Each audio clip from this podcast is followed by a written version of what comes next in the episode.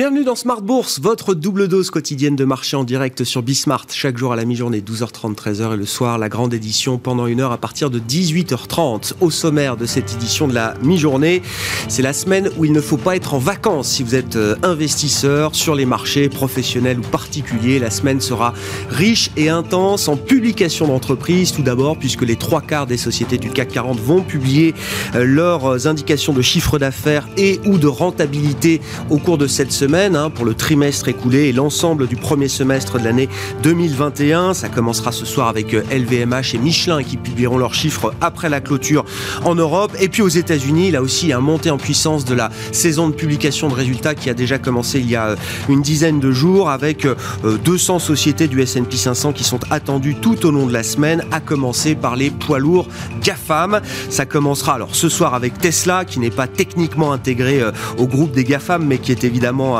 un, poids lourd important pour la cote américaine. Et puis on continuera demain soir avec notamment le tir groupé d'Apple, Microsoft et Google, attendu donc demain après la clôture de, Wall Street. Semaine intense également sur le front de la macroéconomie avec euh, la réunion de la Réserve fédérale américaine, évidemment, qui commencera demain et qui se tiendra jusqu'à mercredi. Une réunion d'attente avant le grand rendez-vous de la rentrée pour les banquiers centraux, le symposium de Jackson Hole qui se tiendra à la fin du mois d'août de la Fed. On en parlera avec Nadia Garbi, économiste chez Pictet Wealth Management, qui sera avec nous par téléphone au cours de cette demi-heure. Et puis euh, des indications d'activité importantes également, puisque nous aurons les premières estimations de croissance de PIB pour le deuxième trimestre pour de grandes zones géographiques, les États-Unis notamment, ou encore la zone euro. Des chiffres donc importants pour les marchés avant une pause estivale de quelques semaines. Les marchés qui débutent cette semaine dans la prudence, on le voit avec des indices en Europe qui sont légèrement négatifs à après une, semaine sportive, hein, il faut s'en souvenir, un trou d'air qui a été euh, comblé très très rapidement la semaine dernière avec euh, un rebond en V après le, trou d'air de lundi dernier. On parlera des, des forces de marché avec Romain Daubry, le plan de trading avec Bourse Direct chaque lundi à la mi-journée dans Smart Bourse sur Bismart.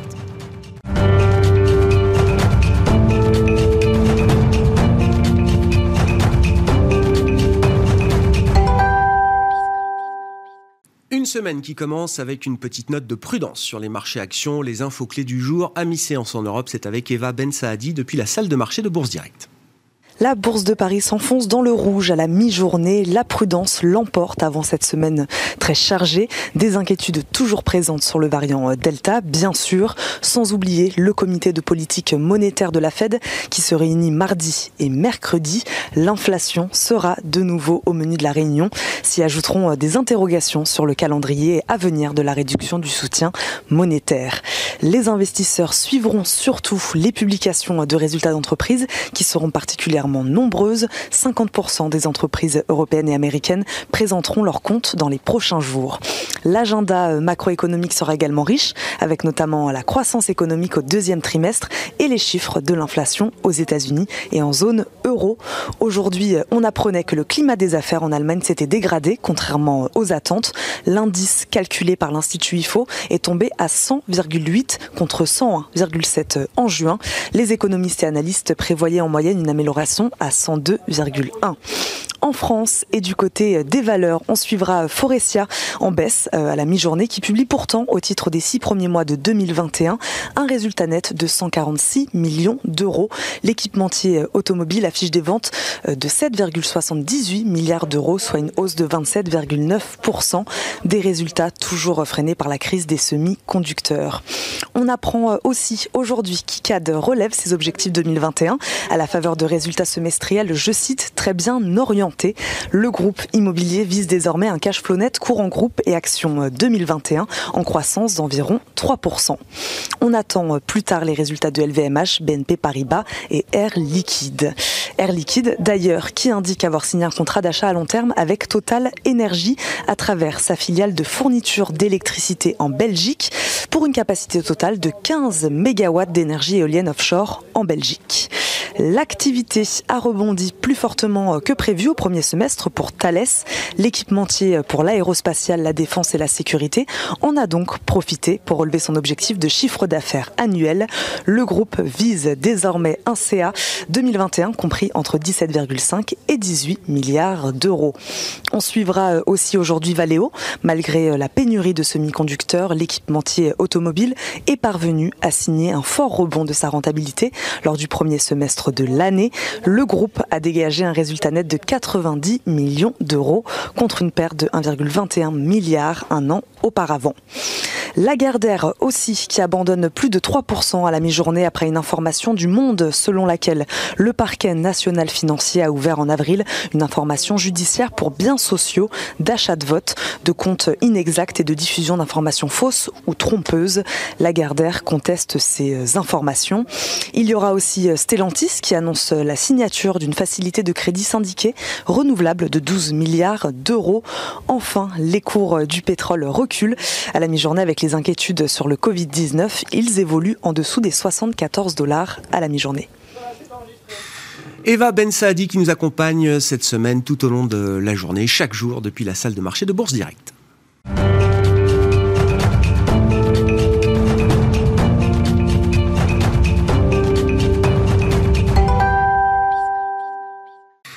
Le plan de trading avec Bourse Direct pour bien commencer chaque semaine sur les marchés avec euh, Smart Bourse et Romain Dobry qui est avec nous en visioconférence. Bonjour et bienvenue Romain, merci d'être là. Vous êtes membre de la cellule info d'experts de, Bourse Direct. Euh, on parle avec vous des grands équilibres de marché, du, rapport de force également euh, sur les marchés avec les indices et différentes classes d'actifs qu'on passe en revue chaque lundi avec vous Romain.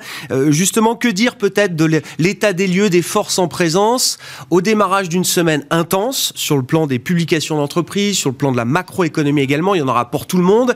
Et à l'issue d'une semaine qui a été un peu sportive. Hein, c'est ce que je disais en introduction. Il y a eu ce trou d'air euh, lundi dernier qui a été très très vite comblé par les indices. Quels enseignements peut-être retirés de cette semaine et, que dire des, des forces en présence euh, en ce début de semaine? Bonjour Grégoire. Euh, bien, il y a un, mouvement qui, est, est, à l'image de ce qu'on a connu précédemment, hein, des trous d'air qui sont effectivement rapidement euh, mis à profit pour, pour, pour, pour les, par des acheteurs. Euh, on, on, remarque qu'on a quand même allé un petit peu plus bas que les fois précédentes, ça a été un petit peu plus brutal.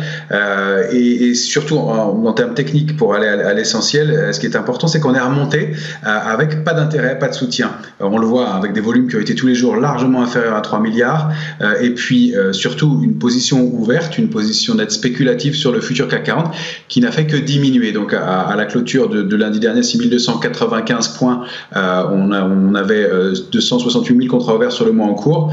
Euh, et maintenant qu'on a, on est aux alentours des donc 6550 points, eh bien, il y a 12 000 contrats de moins. Donc tous les jours, quel que soit le mouvement, un peu de contrats ont été détruits. Donc du rachat de short et pas d'intérêt, pas de soutien dans ce rebond.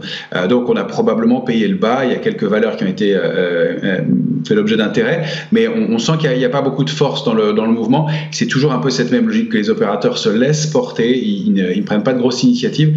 Euh, on attend un peu. Il y a peut-être quelque chose qui se dessine doucement qu'on va, qu'on va évoquer tout au long du, plan de trading, c'est le, retour des technos. Euh, des technos au sens large, mais évidemment des, gars de femmes dans cette grosse semaine, comme vous l'indiquez, avec euh, évidemment qui est, c'est celles qui vont être au cœur de, l'attention.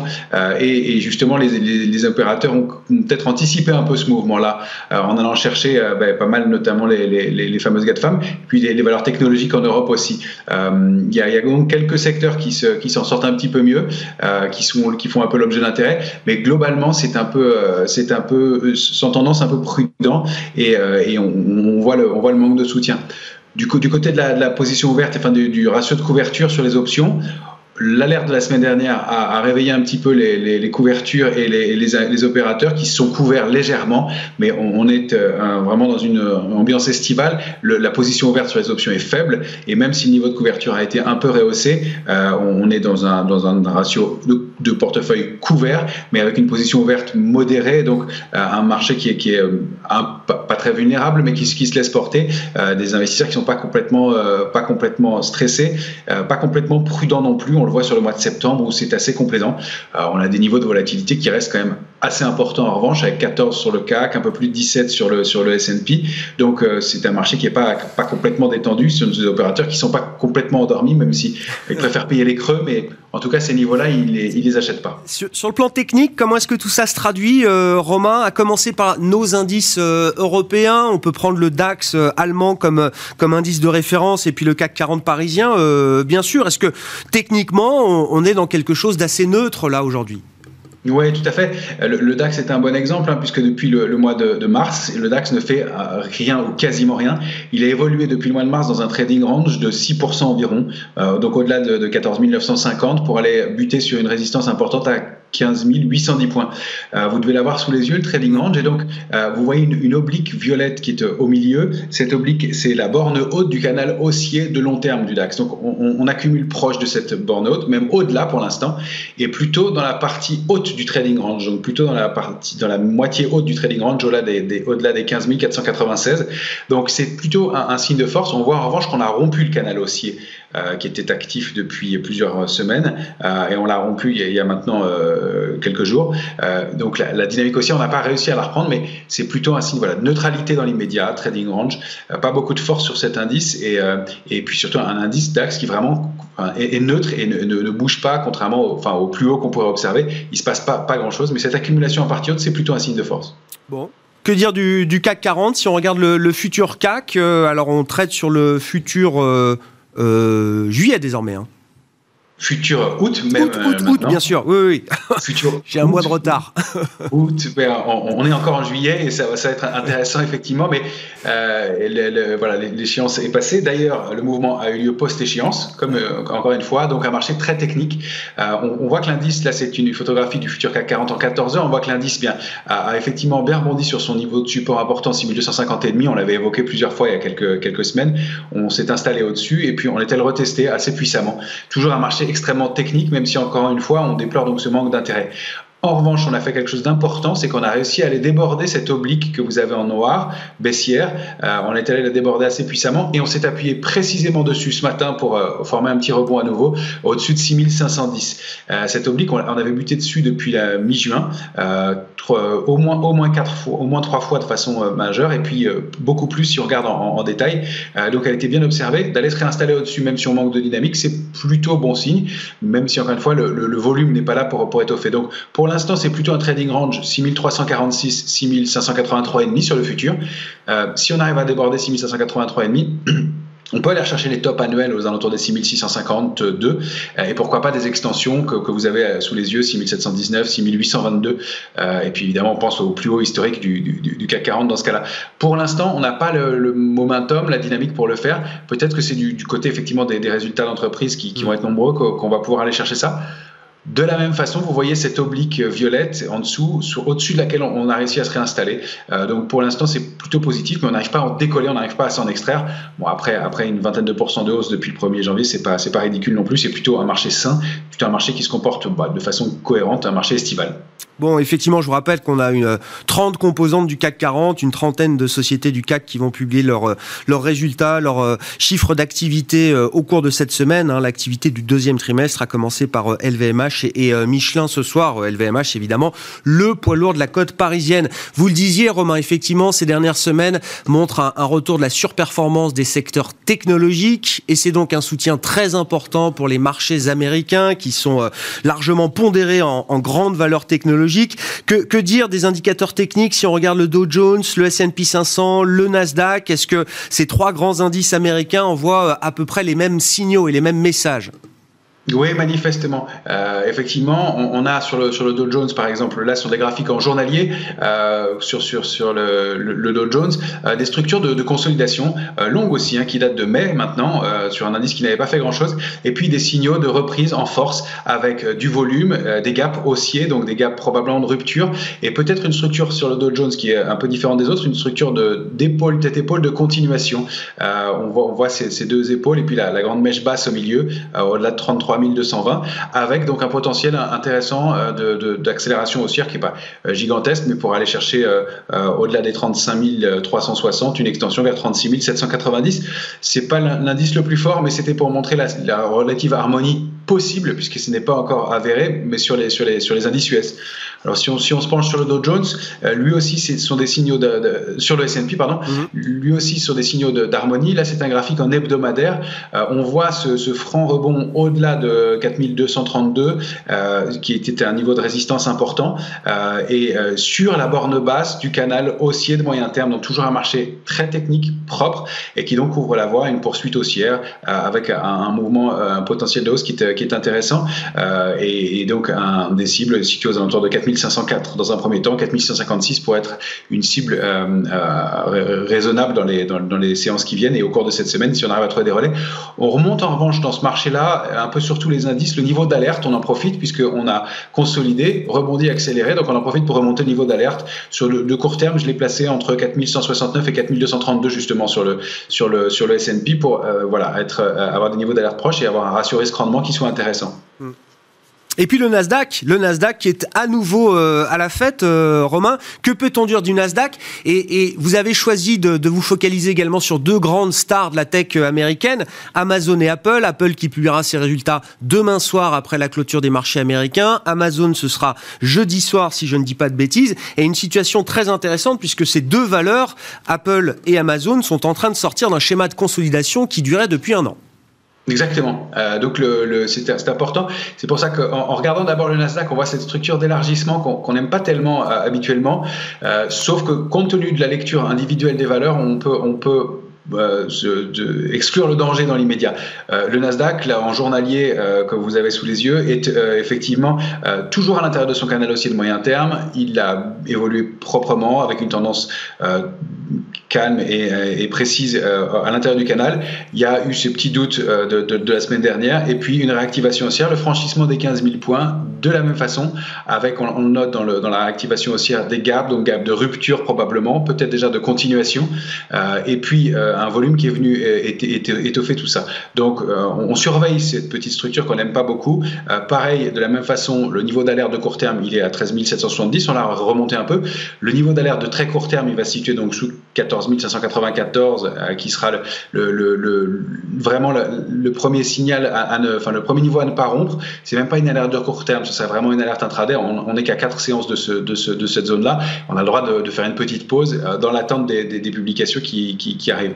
Et donc effectivement, euh, en, allant zoomer, alors on n'a pas pris toutes les gars de femmes parce que ce serait trop long, mais sur Amazon, un graphique mensuel cette fois-ci, là vous avez une structure qui est vraiment intéressante avec Amazon qui consolidait depuis l'été dernier, depuis euh, donc juillet 2020, euh, à l'intérieur d'une trading range de 1873 3554 euh, et qui là cette fois-ci est en passe. C'est un graphique mensuel, donc on le saura fin juillet, mais qui est en passe et qui sort avec du volume de cette zone de, de consolidation qui est très très nette et assez propre, donc et qui s'ouvre un, un, potentiel de, progression complémentaire de l'ordre d'une quinzaine de pourcents par rapport au cours de clôture de, vendredi soir, euh, donc pour aller viser aux alentours de 4234. Alors l'alerte aussi elle est courte, hein, 3554, ce serait la, la réintégration pardon, du, trading range et euh, le, retour à l'intérieur de, des bornes de ce range-là. Ce n'est pas euh, dramatique non plus, ce serait l'invalidation d'une sortie haussière, mais euh, on, va, on va préférer clôturer au-dessus de 3554. de la même façon, Apple a eu à peu près le même genre de, de structure. Euh, elle, elle a évolué à l'intérieur plutôt d'un triangle rectangle cette fois-ci. Mm. Euh, et on en est sorti là assez franchement euh, au-dessus de 136,84. On le voit assez nettement. Euh, la structure en noir que vous avez sous les yeux, donc euh, euh, 136,84 est un support, hein, mais je l'ai mis en noir pour bien dessiner la, le triangle rectangle. C'était une figure haussière qui est assez fiable en plus quand la sortie se fait comme ça de façon assez puissante. Et là, le, premier, la première cible c'est 152,90, ça laisse plus beaucoup de potentiel, mais l'extension et la, la, la, la, cible légitime de la, de la figure, c'est 174,50 donc euh, de, l'ordre de, 17% encore de, progression sur le titre. Et donc, bah, les, quant, à, ah, quant à. Amazon, euh, pardon, à Facebook euh, et, et, Google, elles, elles sont sur, dans des structures haussières affirmées toujours, avec des franchissements de, de plus haut historique, donc un mouvement qui est plutôt fort globalement, et peut-être effectivement le retour de ces technologies qui, qui n'étaient pas en panne, mais qui, qui, qui consolidaient depuis quelques temps maintenant. Bon, une phase d'hibernation peut-être qui se termine pour les, les GAFAM, phase de consolidation d'un an pour Apple et Amazon, à confirmer avec les publications qui sont attendues cette semaine, à commencer par celle d'Apple mardi soir. Romain Dobry qui était avec nous en visioconférence, membre de la cellule info d'experts de Bourse Direct, chaque lundi à la mi-journée dans Smart Bourse pour le plan de trading.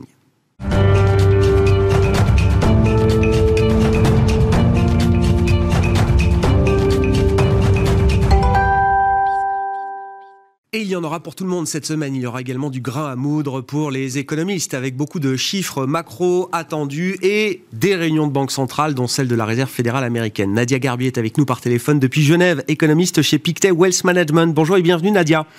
Merci beaucoup d'être d'être avec nous. Effectivement, on va avoir les premières estimations de croissance de PIB pour le deuxième trimestre pour pas mal de grandes zones géographiques, à commencer par les États-Unis et la zone euro. Les États-Unis publieront leur PIB T2 ce jeudi et euh, la zone euro dans la foulée vendredi. Qu'est-ce qu'on peut attendre de la, la big picture macro aux États-Unis et en zone euro sur le trimestre écoulé, euh, Nadia? Oui, alors c'est vrai, des chiffres euh, plutôt solides et aux États-Unis et aux, zone euro. Aux États-Unis, on est probablement au pic euh, de la croissance en, T2 avec une croissance du PIB selon nous proche de 8% annualisé.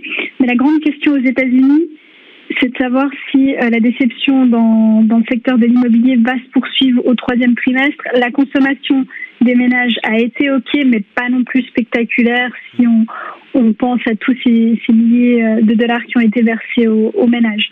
Et en zone euro, là, la reprise a quand même commencé plus tard qu'aux États-Unis avec un début d'année très compliqué, mais une croissance qui, qui devrait être plutôt bonne, autour de 1% euh, non annualisée, mais une croissance qui s'accélère. Si on regarde les enquêtes euh, qu'on a eues la semaine dernière avec les PMI, ce matin avec l'IFO, les enquêtes pointent plutôt vers une croissance solide en début du troisième trimestre, même si euh, le, le variant Delta inquiète pour le reste de l'année. Ouais, donc on risque d'avoir quand même la deux, deux dérivés qui se croisent entre la dynamique européenne qui pourrait euh, se prolonger, s'accélérer encore peut-être même sur le troisième trimestre, modulo le stress sanitaire évidemment, et en revanche plutôt des indications de décélération pour le troisième trimestre américain, euh, Nadia?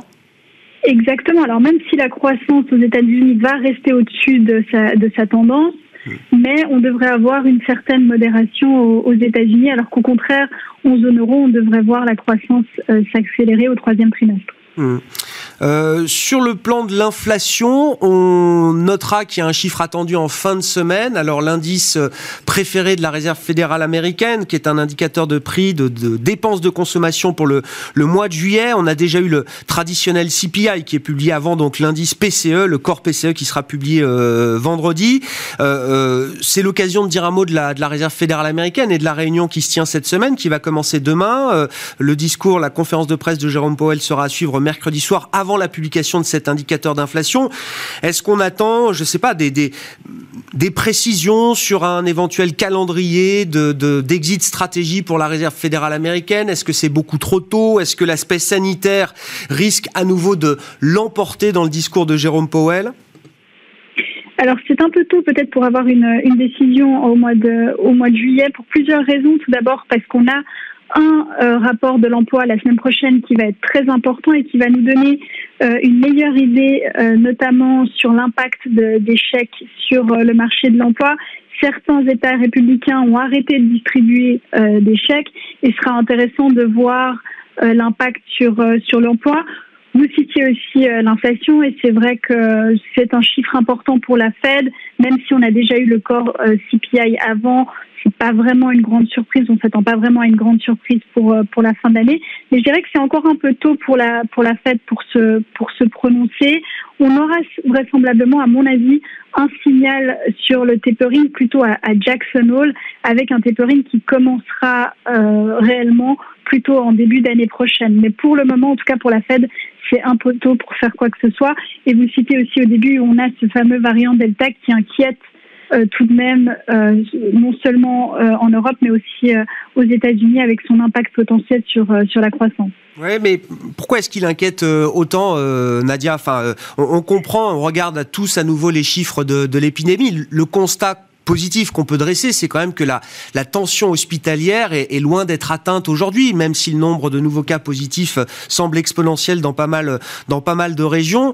On, sent néanmoins que la situation, alors au niveau des, des décisions, des décisionnaires politiques, crée quand même pas mal de, de stress, d'inquiétude. Il suffit d'écouter les, les, discours. Je crois qu'aux États-Unis, c'est le docteur Fauci qui s'exprimait euh, cette semaine ou le week-end dernier, euh, indiquant que les États-Unis étaient sur la mauvaise pente là en matière sanitaire. L'impression qu'on retourne quelques mois euh, en arrière. Est-ce que c'est euh, sur le plan économique un vrai sujet d'inquiétude? Est-ce qu'il y a un vrai scénario de risque lié à, cette vague delta euh, sanitaire? Alors il y a un scénario de risque. Maintenant, cette vague delta devrait être moins, je dirais, l'impact devrait être moins important que les vagues euh, précédentes, mais clairement, à mon avis, je pense qu'il y a vraiment un scénario de risque. On le voit déjà dans les enquêtes, notamment le PMI, mais aussi ce matin, par exemple, l'IFO en Europe, mais c'est aussi le cas aux États-Unis. On voit que dans les sous-composantes ou les composantes qui sont un peu plus forward-looking, donc à 6 mois, à 12 mois, on voit cette, cette inquiétude de la part des entreprises, mais aussi des, des consommateurs. Donc il y a un réel, euh, je dirais, euh, risque d'avoir une croissance euh, plus faible qu'attendue dans, dans les prochains trimestres à cause de ce variant Delta et, et, surtout à cause des restrictions potentiellement imposées par les gouvernements pour contenir la, ce variant. Mais il y a un vrai risque effectivement sur, sur le canal de la confiance d'une certaine manière, Nadia Exactement. Je pense qu'à mon avis, c'est vraiment sur le canal de la confiance que, que, tout va se jouer, notamment sur les consommateurs. On sait que les consommateurs ont plein d'épargne, on en a cumulé plein euh, dans les précédentes vagues. Et la grande question, c'est est-ce qu'ils vont continuer à dépenser cette épargne ou au contraire vont garder cette épargne pour euh, des temps, je l'espère, un peu meilleurs dans les, dans les prochains mois? Merci beaucoup Nadia. Merci pour vos, euh, votre éclairage macro sur les enjeux de, de, cette semaine, à une semaine qui sera euh, chargée, intense, je vous le rappelle, à la fois du côté des publications d'entreprises. On va avoir une trentaine de sociétés du CAC 40 qui publieront leurs résultats tout au long de la semaine, à commencer par LVMH et Michelin ce soir après la clôture en Europe. Les GAFAM aux États-Unis, mais on attend également des euh, publications importantes dans le secteur des sociétés minières, par exemple. Rio Tinto, un des géants du secteur, va publier ses, ses chiffres cette semaine. Hein, dans une période de, boom des prix des, euh, des commodities, des matières premières. Et puis on aura également les premières indications sur le secteur bancaire en zone euro, puisque les grandes banques américaines ont déjà publié leurs résultats, avec euh, notamment BNP pour la France qui publiera ses résultats ce vendredi. On aura également des chiffres du côté de Deutsche Bank en Allemagne ou encore d'Unicredit en Italie. Et puis sur le plan macro, vous l'aurez compris, hein, les premières estimations de croissance attendues pour le deuxième trimestre aux États-Unis ce jeudi, en zone euro euh, vendredi. On attend un PIB américain à, à un rythme de plus de 8% d'un trimestre sur l'autre euh, annualisé. On suivra la croissance zone euro euh, ce vendredi avec un chiffre euh, peut-être trimestriel autour de, 1% et l'idée d'une accélération en zone euro au troisième trimestre et puis cette réunion de la réserve fédérale américaine qui marquera le milieu de semaine qui commencera demain jusqu'à mercredi avec une conférence de presse et une décision de politique monétaire. On attend évidemment un statu quo, pas de changement sur le réglage de la politique monétaire à ce stade aux États-Unis et une conférence de presse à suivre de Powell mercredi soir. Nadia Garbi qui était avec nous par téléphone dans cette demi-heure de Smart Bourse à la mi-journée sur Bismart, économiste chez Pictet Wealth Management à Genève. On se retrouve ce soir en direct à 18h30 sur Bismart.